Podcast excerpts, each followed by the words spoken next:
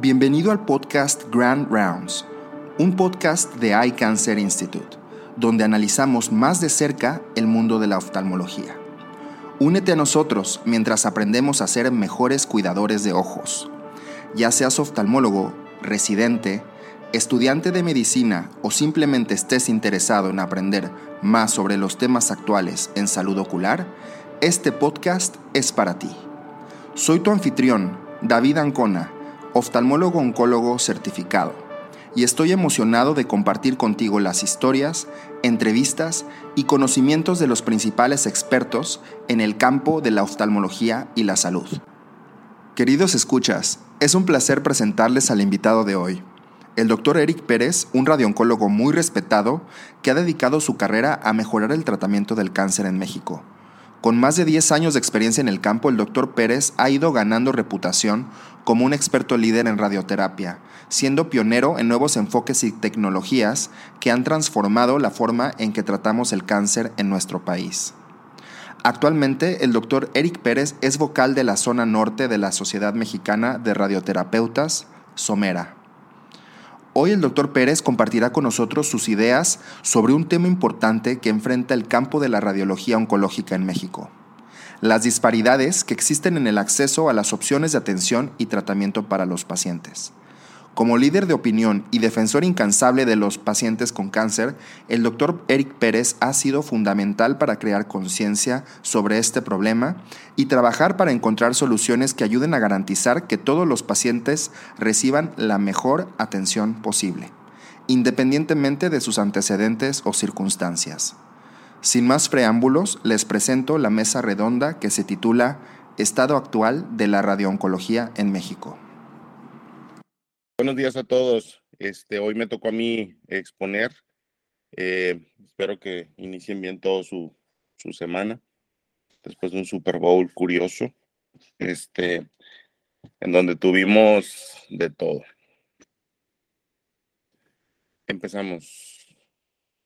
Voy a, voy a hacer una presentación relacionada a, a, radioterapia, pero en realidad, pues es eh, para todos es útil eh, y lo podrá aterrizar cada quien a su, precisamente a su, a su quehacer diario. Un artículo de radioterapia en México, mostrarles este artículo que están viendo de México. Este artículo es el primero, no es el que les mandé, se los mandé después, pero quiero ponerles esto como una, una, un antecedente de dónde venimos, en dónde estamos. Y este es un artículo muy valioso, se los mandé ya.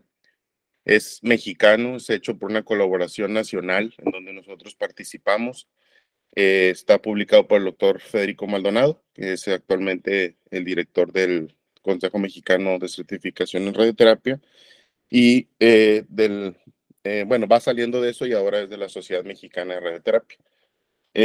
Son datos muy, muy alarmantes y pues es un censo de cómo está la, la radioterapia en nuestro país actualmente. Eh, sabemos, esto, la, base para poder pasar esta información es el Consejo Mexicano, es decir, los exámenes que se le ponen a los residentes para, para su título o su permiso de ejercer la radioterapia en el país. Y aquí están los años de, de egresados eh, y por, este, por género, cuántos han egresado y pues simplemente destacar que han ido en aumento y en 2019, este, hasta antes de que se redactara este artículo, había 22 egresados, ah, pero ya hay 50, ya hay, este, en, esta ocasión va a haber 100, 100 personas que van a aplicar, 100 médicos, y de ellos pues saldrá una cantidad más grande. Esto es una, eh, la capacidad de máquinas este, instaladas en México de cobaltoterapia, eso es algo que ya no, técnicamente no se hace para radiación externa fuera del gamma knife. Y pues aquí están pues la, las instalaciones que tenían cobalto anteriormente en el país. Todo esto ya está jubilado, ya no, ya ninguna de estas máquinas este, se, se utilizan, fuera de una que está en Coahuila, que por ahí está ya por retirarse. Em, aquí están los centros que tienen aceleradores lineales, máquinas de radioterapia eh, externa en, el, en México. Aquí Nuevo León, Vean que tiene, para ese entonces tenía, eh, tiene 14 o tenía, ya hay más, y hay 15 aceleradores lineales.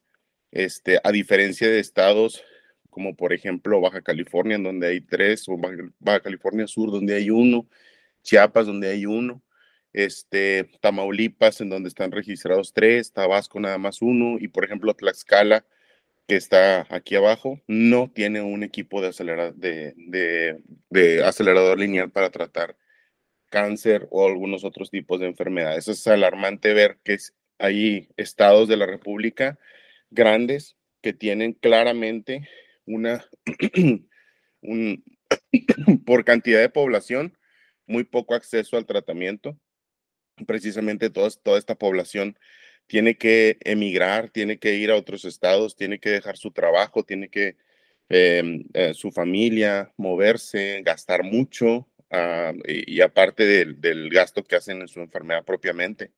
Entonces, estos son números este, cercanos a, a lo que sucede en tercer mundo este, a pesar de que veamos toda esta, esta eh, diferencia que hay en Nuevo León con otros estados, en donde tenemos hasta 14, 15 aceleradores lineales en un rango de 5 kilómetros, vean cómo hay sitios en donde alarmantemente no hay. Entonces, esto es México y esto es la, la, la, el presente de la radioterapia.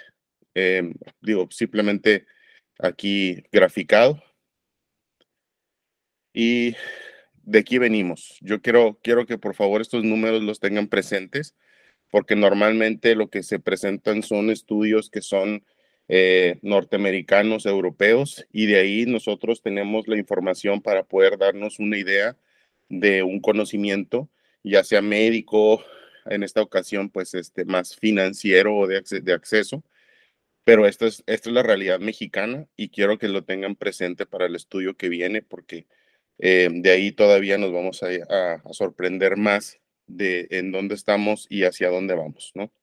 Bueno, este es el artículo que les mandé, es la traducción literal en español, dice nivelando o nivelar el acceso a la radioterapia en América Latina. y es un análisis económico y oportunidades de inversión y en la búsqueda de equidad en la atención. Este es el artículo directamente, es este 2022, me pareció muy interesante pero sí quise poner el preámbulo de la, de la este, realidad mexicana. Es un estudio bastante, bastante grueso. Hay muchos centros de, que participaron en su, en su, en, para poderlo realizar, pues, o sea, en, donde se hicieron encuestas. Eh, hay, por supuesto, participación de institutos o hospitales grandes como siglo XXI este, para poder pasar esta información y, crear pues este, esta, este concentrado de información. Y eh, su propósito precisamente es demostrar este, en, dónde estamos, en dónde estamos parados y cuál es la necesidad de centros de oncología hacia 2030. Eh, aquí lo que estamos viendo es la incidencia, y se tomaron en cuenta, perdónenme, algunos ejemplos de cáncer. Digo, no, no se habló de todo, simplemente de algunos ejemplos de cáncer de alta incidencia, como cáncer de mama, cáncer de próstata, colorectal, cervical, cervicuterino, quiero decir, pulmón, estómago, tiroides, cuerpo, eh, eh, útero, cabeza y cuello, y, de hematología se, eligió el linfoma no Hodgkin. Y aquí lo que estamos viendo en esta tabla son incidencias de las enfermedades por tipo de país y este, el, el acceso que se tiene por eh, habitante para 2020 que es la, la última este, columna que estamos viendo hacia la derecha. Y vean que las incidencias son muy parecidas entre cada, entre cada uno de los países. Algunos se salen un poquito de rango, pero todos estos fueron encuestas. Entonces, eh, para poder demostrar que es un estudio homogéneo, este, tanto en, su, en las variables que se tomaron en cuenta. Esta tabla demuestra nuevos casos que requirieron radioterapia este, de 2000, en 2020 y hacia 2030. Fíjense hacia la, hasta la derecha el incremento en cuanto a, a la cantidad de casos este, que, que, habrá de 2020 a 2030, tomando esta tendencia estadística de la incidencia que les mostré en la diapositiva pasada.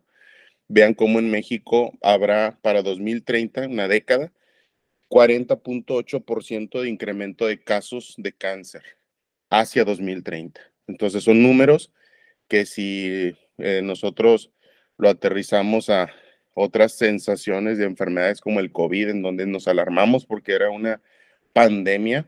Díganme si esto también no es una pandemia. O sea, el cáncer está incrementándose muchísimo este, en todo el planeta. En Latinoamérica, eh, cáncer de cervicuterino, eh, próstata, mama, que son comunes, eh, pero cada vez colorectal también va para arriba y vean cómo está incrementándose, es dramático, 40.8% este, por de incremento al plazo de 30 años, eh, hablando de nuestro país, y 30% en promedio para todos los demás. Entonces, se viene una cantidad muy grande de demanda de, de atención de pacientes oncológicos y pues hay que actuar en consecuencia. Esto que estamos viviendo aquí son este, ya eh, eh, no solamente la, esta diapositiva demuestra no solamente la necesidad de este, equipos de radioterapia o de centros de radioterapia este, multidisciplinares en donde se tenga braquiterapia y radiación externa, sino que también la necesidad de, los, de, más, de formar más profesionales de la salud también es alarmante.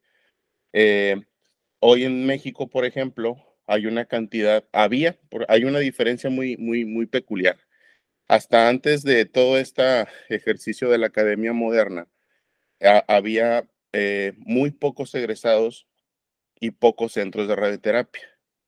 A raíz de que se moderniza el Consejo Mexicano de Certificación en Radioterapia, hay más cantidad de egresados de radioterapia, pero muy pocos sitios a donde vayan a trabajar. Entonces, no es solamente que el paciente no pueda acudir o no tenga a dónde acudir, sino que los egresados no tienen a dónde ir a trabajar. Pero este, si nos vamos a, un ideal, a una, a una eh, idea este, que sea idealista, o sea, que sea este, lo más cercano a lo, al, al, al deber ser, pues se necesita una cantidad de egresados por año este, suficiente y que vaya acorde a este 40% a 30% de incremento del cáncer de 2020 a 2030. Por lo tanto, en esta diapositiva lo que estamos viendo son el estado o la, la proyección o la necesidad de egresados tanto de radioterapia, médicos en radioterapia, físicos y los técnicos en radioterapia. Entonces se necesita que se tenga una mayor cantidad de egresados este, a largo plazo. Por ejemplo, comparando, México aquí tiene un sesgo, este, porque este, este estudio no, no valoró o la verdad no indagué por qué, por tiene esta diferencia en números, pero por ejemplo se necesita un incremento de 37% en Argentina, 72% en Brasil de egresados de radioterapia para poder este, eh, alcanzar este aumento en la incidencia de cáncer para 2030. Entonces, no solamente se requiere tener a dónde ir a trabajar, sino que también se necesitan más egresados que puedan atender a más, a más pacientes este, en América Latina. Yo creo que también esta diapositiva es muy contundente. No voy a leer cada uno de los números, pero esa es la idea.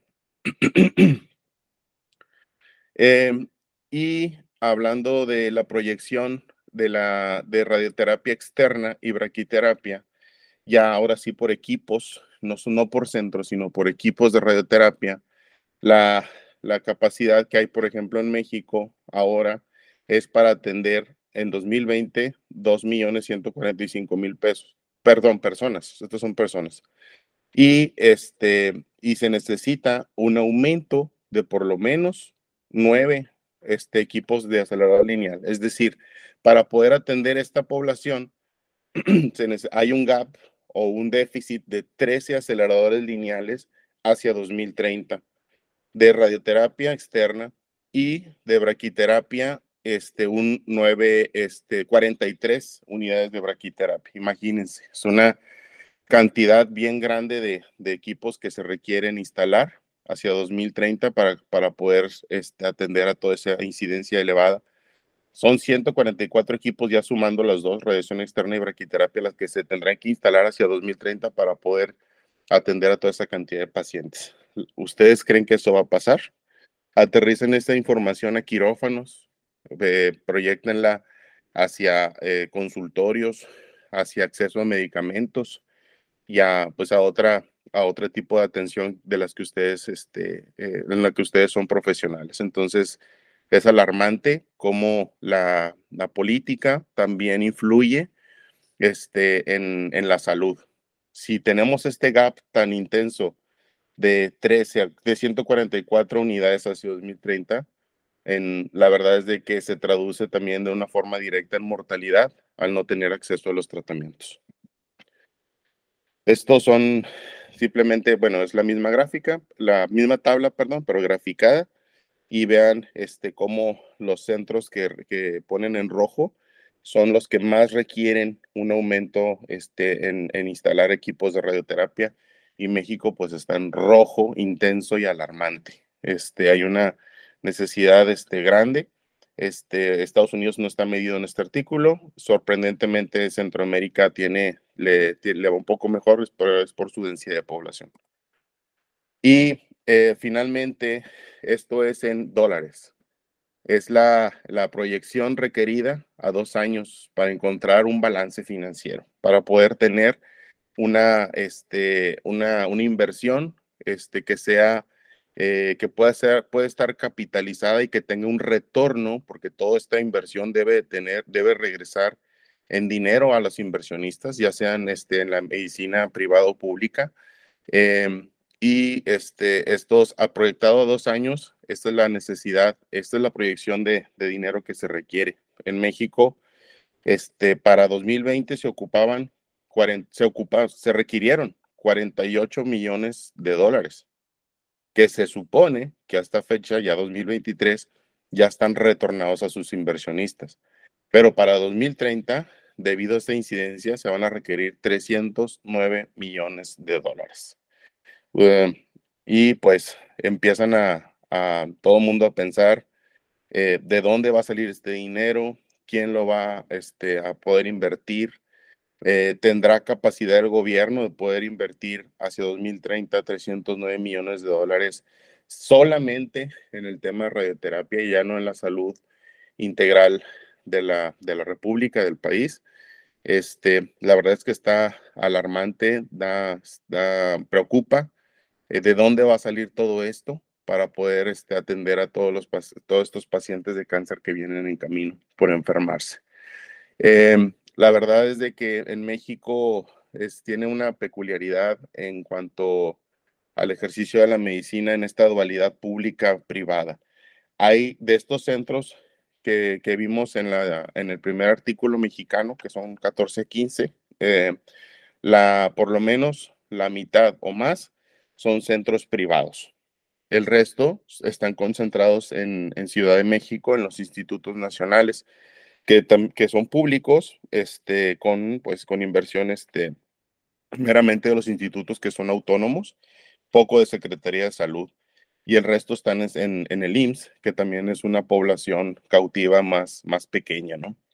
Eh, a lo que voy es de que eh, cómo podremos nosotros participar como sociedad para que los pacientes con cáncer se puedan atender este, hacia 2030 tomando en cuenta esta gran cantidad de dinero que se tiene que invertir. Honestamente, yo no encuentro otra, otra respuesta más que una colaboración privada pública. Una colaboración privada pública parece ser que va, eh, va a ser la solución para que se lleven a cabo bien las cosas y la atención de los pacientes. Es difícil que simplemente eh, el gobierno instale todas, todas estas cantidades de, estos 144 aceleradores lineales que se van a requerir y centros de, y centros de braquiterapia también, este, por, con dinero público. Eh, en contraparte, en la medicina privada, por lo menos aquí en México, es más factible que esto suceda y se requiere que se tenga una colaboración privada pública. Me refiero a, este, eh, referencias, a eh, concursos con, con ISTE, con IMSS, este, para poder estar enviando a los pacientes a tratamiento, tal y como sucede con Tamaulipas, por ejemplo. Tamaulipas, la gran mayoría de los pacientes de IMSS, de Secretaría de Salud, como no tiene aceleradores lineales o tiene pocos, tiene tres, lo refiere a Nuevo León a los centros privados este, como una subrogación y de esa forma pueden, intentan llegar al a poder atender a sus pacientes que requieren ah, radioterapia externa para tratar el cáncer. Eso es un, ejemplo muy claro. Eh, y eh, yo quise poner este artículo precisamente por esta gran realidad, este golpe, este ahora sí que balde de agua fría hacia todos nosotros, eh, para entender que viene uh, una incidencia muy elevada de aumento de casos, hay poca inversión este, en América Latina. Me, particularmente quise hablar de México digo, y, y, su realidad, y creo que tenemos que trabajar como médicos, no solamente ser conscientes de, lo que bien hacemos, que es atender pacientes, sino que nos tenemos que involucrar más todos en decisiones que tengan una, una, un tinte político. Todos desde, nuestra, desde nuestra trinchera, como se dice, ya sea influyendo directamente, este, ahora que comentaba David, eh, como profesores con los alumnos, en pasarles esta información, decirles, miren, esto es una realidad, ya no basta solamente con curar pacientes, sino que tenemos que involucrarnos también en influir en, la, en, los, eh, en los líderes, tanto privados como públicos, para que inviertan en salud y, este, y se puedan atender a, los pacientes dignamente y que tengan acceso todos y esto nos refleje en mortalidad. Y voy a dar una conclusión más, un momento. Entonces, en este artículo que les envié, eh, queda muy claro que en Latinoamérica se requiere una inversión mayor en modalidades de tratamiento de radioterapia externa y braquiterapia para poder cerrar esta brecha tan enorme entre la oferta y la demanda y que esto pueda garantizar que satisfacer las necesidades sociales de atención en salud. Y este, actualmente, pues ahí ya sabemos que hay grandes proporciones de población desgraciadamente en su mayoría son este, minorías étnicas también o nativas o gente de área rural que están excluidos de la atención médica y sus necesidades y sus necesidades de salud no están atendidas precisamente porque eh, hay una desigualdad en, los, en la capacidad instalada de radioterapia a favor de los centros privados. Entonces no, no tienen cómo atenderse, no tienen este, dinero para, para poder atenderse y son, son tratamientos costosos y no, no, no tienen acceso. Entonces, las estrategias de inclusión y equidad, hoy que está de moda tanto la inclusión y la equidad, que no tiene que ver nada más con, con ser, con tener igualdad todo, sino este, desde un punto de vista también de la, de la población y acceso a salud, también hay, está esta situación de falta de inclusión y equidad y deben de integrarse estrategias para brindar atención médica de alta calidad. Este, es necesaria mucha inversión en la región para tratar a los pacientes y poder salvarles eh, vida, su vida, su salud eh, durante esta década que viene. Y eh, deberá ser con un enfoque que sea descentralizado, que ese es otra, otro problema mexicano, todo está centralizado, entonces necesitamos descentralizar la atención en salud y la inversión deberá ser en los estados que tengan menos, menos, menos este, equipos o menos centros de radioterapia. Y esto se va, se va a traducir en beneficio social y económico. Un paciente que se atiende a tiempo y que se cura rápido, tiene, tiene, eh, gasta menos, gasta menos en, este, para, para, para la, un tercer pagador o para el, el, su seguridad social o Secretaría de Salud. Gasta menos dinero un paciente curado temprano que un enfermo crónico o con necesidades a paliar. Y pues este análisis de flujo efectivo debe, debe de garantizarse para adaptar estrategias ah, de atención a nivel eh, Latinoamérica y sobre todo en nuestro país, en México. Esa es la, la información que les traigo y quisiera escuchar sus opiniones. Muchas gracias. definitivamente es un artículo muy interesante porque pocas veces vemos artículos tan, tan completos, sobre todo de, información en México, saber en dónde estamos parados y cuál es el futuro. Pareciera que, que pues nosotros estando desde la medicina privada, no podemos ver ese panorama de qué está pasando con la salud pública en México. Lo que vemos es, eh, nos toca de rebote de todo lo que no puede hacer el gobierno o la seguridad social pues nosotros estamos cubriendo eh, esa, esa gran parte. No sé si les había hecho el, comentario que eh, alrededor de 100 mil personas en México llegan a pobreza y pobreza extrema solamente por solventar sus gastos en salud, porque el gobierno, porque la seguridad pública no, no es suficiente o no es eficaz y a tiempo. Entonces, el hacer este planteamiento de qué es lo que se necesita para el tipo de población, porque sabemos que la pirámide poblacional se está invirtiendo, cada vez hay menos niños y hay más, más adultos, más adultos mayores, eh, en donde es lo que estamos viendo, que las enfermedades no transmisibles, o sea, o las crónico-degenerativas, como así les llamamos, esa es la, la definición que le pone la OMS, enfermedades no transmisibles, las principales, bueno, ya sabemos que son la, la enfermedad eh, eh, cardiovascular, ya sea corazón o cerebro, todo el cáncer, que es bastante amplio, la enfermedad pulmonar en su modelo de asma y EPOC, y este, ay, se me está olvidando, ay, la diabetes. Entonces, con estas cuatro enfermedades, en estos cuatro grupos, estamos hablando que alrededor de más de 70 millones eh, anualmente estos pacientes se complican.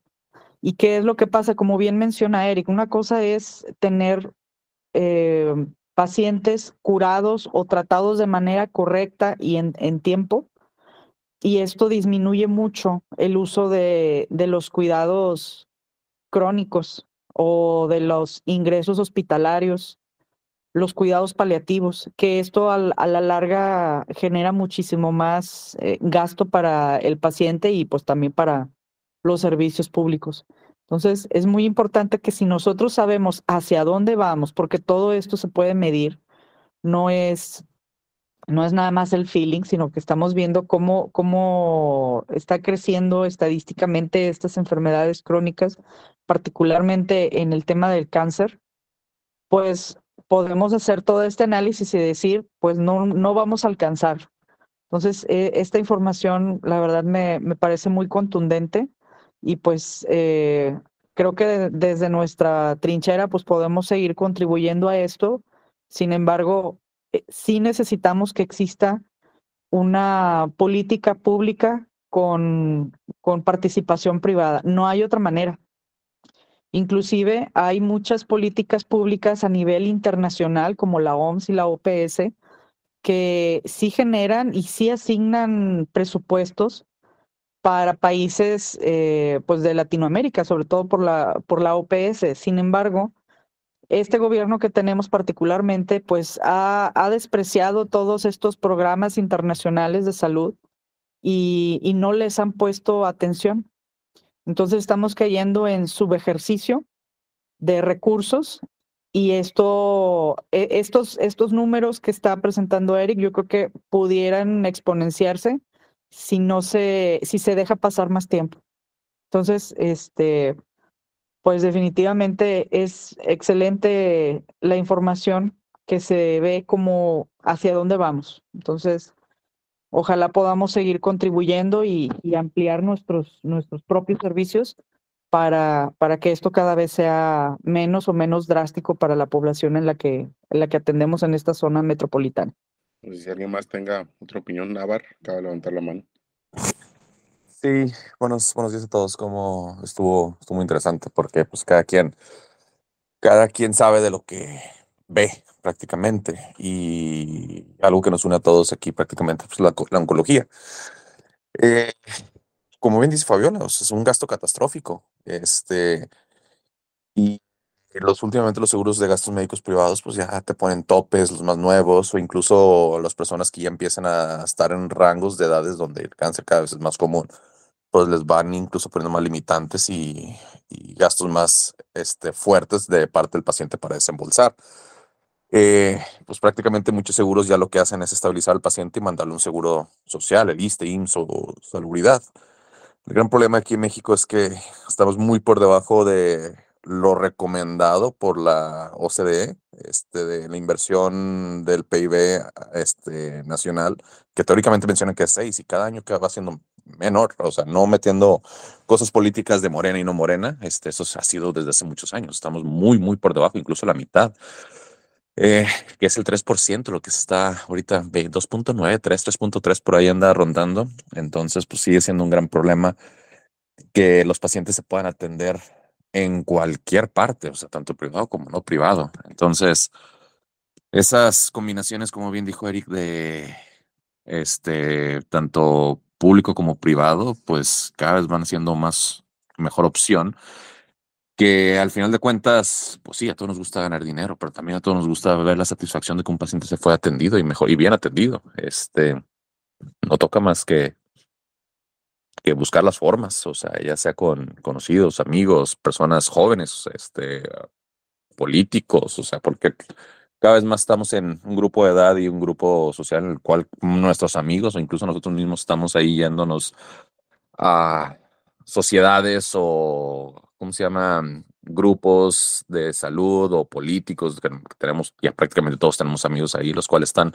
buscando, viendo la forma de cómo mejorar este acceso. Este, pero fuera de eso, o sea, pues cada vez como que las quimios y los tratamientos de radio onco súper especializado en áreas muy específicas, pues va avanzando y estaría bien padre que estuviera que todo el mundo tuviera acceso a eso, que es al final de cuentas lo que estamos viendo y buscando y que tarde o temprano o sea, tengamos acceso a todos. Y como mencionas, o sea, no te entendí bien. ¿Centroamérica tiene más acceso que México? No, en Centroamérica eh, hay un, eh, está, si lo viste, estaba en gris. No se pudo llegar a hacer una conclusión estadística de las necesidades. Ya, ya, ya. Este, por eso se veía así como nulo, como, como Estados Unidos que no, que no entró en este análisis. Ya. Sí, a lo mejor lo dije mal. Este, pero no, es así. O sea, no, no, no se, no se llegó a completar el análisis estadístico, como en Sudamérica y, México sí.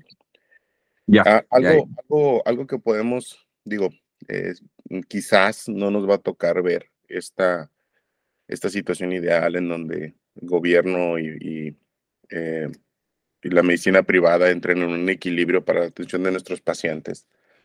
Pero ¿qué, qué sí podemos hacer nosotros como, como médicos académicos? Esta es una sesión académica y estamos, eh, digamos, eh, todos, todos con la encomienda de, ejercer una medicina académica bien hecha, basada en guías correcta y con evidencia. ¿Qué sí podemos hacer nosotros como, como médicos para pues poner nuestro granito de arena? Desde radioterapia podemos educar a nuestros estudiantes, a nuestros residentes, aquí está Andrea, este, a hacer tratamientos de una sesión, Sí, o sea, lo hacemos, por ejemplo, con nuestros pacientes de melanoma uveal. Este, se tratan con una sesión de radioterapia y no con cinco. Ustedes dirán, bueno, de una cinco no es nada, no, pues eso sí cuesta. O sea, cada, cada tratamiento es, es oneroso, es costoso. Cáncer de mama, que tiene una incidencia altísima en el planeta. Eh, hoy por hoy ya, ya se hacen técnicas de radioterapia modernas, en donde en vez de tratarlas en 30 días, los tratamos en 15, o en vez de tratarlos en 25 días, los tratamos en 5 días. eso disminuye costos muchísimo para los pacientes tanto que se están trasladando como el pago por sesión de radioterapia. Entonces, eso sí lo podemos hacer nosotros. Eso sí lo podemos hacer directamente, influir en, esta, en las decisiones clínicas y hacer tratamientos cortos en radioterapia. Desgraciadamente en el país, aquí en México, y perdón por comentarlo, se paga por sesión y muchas veces eso influye en que los eh, profesionales este, hagan tratamientos largos de radioterapia precisamente para tener un, horario pues, mejor remunerado, lo cual eso es muy particular de México. En otras partes de, del mundo no es así. O sea, se, paga por, por dosis de radiación. Se paga por, eh, este, por, ah, por, por, el tipo de, radiación que se otorga al paciente y no precisamente por el número de sesiones. Pero eso sí lo podemos hacer nosotros, este, hacer tratamientos cortos, modernos, disminuye costos. Desgraciadamente para poder hacerlo se necesita tecnología. Muchas veces ahí es en donde la persona que invierte dice, no, pues mejor te pongo eh, en, aquí en tu centro una máquina de bajo costo de radioterapia que esté limitado a hacer radiación clásica, lo cual está muy bien para pues una, una buena parte de la población, pero no para hacer tratamientos cortos. Entonces se vuelve una dualidad muy curiosa porque se necesita una inversión fuerte en un equipo capaz de radioterapia para poder hacer tratamientos cortos y en contraparte, si se quieren este, ahorrar este, pesos y centavos con equipos baratos de radiación, no puedes hacer estos tratamientos cortos precisamente porque la tecnología no lo permite. Entonces, eh, pero bueno, yo creo que desde, desde nuestro eh, quehacer académico, eh, hacer cirugías, tratamientos de radiación que sean, este, bueno, hablo de radioterapia, no de cirugía, que sean acelerados y cortos puede ayudar a disminuir costos para los pacientes. Otra, otro comentario muy puntual es, es lo que hizo India para poder salir de este problema. O sea, este problema lo tiene todo el mundo, todos los, los, países muy parecidos a nosotros. ¿Qué hizo la India para poder atender a su población? Bueno, dijo, tengo una gran cantidad de pacientes Casi todos son carcinomas escamosos de cabeza y cuello, de cervix, de piel. Eh, se parecen mucho a lo que pasa en México. El gobierno dijo, bueno, no tengo para instalar aceleradores lineales de radiación externa, pero sí puedo instalar más, más centros de braquiterapia. Entonces pusieron muchos centros de braquiterapia en las últimas dos décadas en todo el país, en toda la India, y ahora eh, toda su población tiene más acceso a tratarse hasta ciertas, cierto grado de enfermedad, digo, no es para todas. Pero, por ejemplo, nosotros aquí tratamos cáncer de mama, como les digo, en 25 días, 30 días, y en la India se les ponen unos catéteres directamente al tumor de, cáncer de mama, si su etapa clínica lo permite, y se tratan en 3 a 4 días. Y el costo del tratamiento es muchísimo menor que una radiación externa. Ellos tomaron esa estrategia y hoy en día son líderes mundiales en braquiterapia. Antes este, los británicos y los europeos les enseñaban, eso lo dicen en, las sesiones académicas, en los congresos. Hoy la gente de los, profesores o los médicos de India enseñan a Europa este, cómo hacer braquiterapia para un volumen grande de, población y muy con tratamientos muy atrevidos, muy innovadores que los europeos, hasta ellos, que son los que le inventaron, este, eh, se reservan. Entonces, esa fue su estrategia. Parece ser que algo así podemos hacer en el país, pero para poder tener más centros de braquiterapia, que por una máquina de radiación son tres o dos de braquiterapia, o sea, tienes más acceso, también necesitas a profesionales este, de la salud, a médicos que estén entrenados. Entonces, ahí tiene que cambiar también el modelo de atención en el país y, educar a más médicos a hacer técnicas de braquiterapia de los egresados para que puedan tener, este, pues, tener, tener con qué trabajar. Ya les mostré esta diapositiva en donde no solamente son equipos, sino también eh, eh, profesionales de la salud egresados y físicos, que ese es, no quiero tocar ese tema porque es, es todavía más, más complicado la cantidad de físicos médicos que participan en la atención de pacientes de, eh, de, un plan de radioterapia. Si en médicos estamos mal, en físicos estamos muy, muy mal y en técnicos también. Entonces, esos dos comentarios. Podremos hacer técnicas cortas, de sesiones más intensas, más cortas, para ahorrar dinero y a poder atender más pacientes y, más braquiterapia, ¿no? esas dos estrategias desde nuestro punto de vista de radioterapia parecen ser útiles para un país que se parece mucho a la India, en donde ya ese modelo está comprobado que funciona. Y bueno, esas son las dos, propuestas que se podrían este, tropicalizar a México y tener una mejor atención, una mayor cobertura de atención.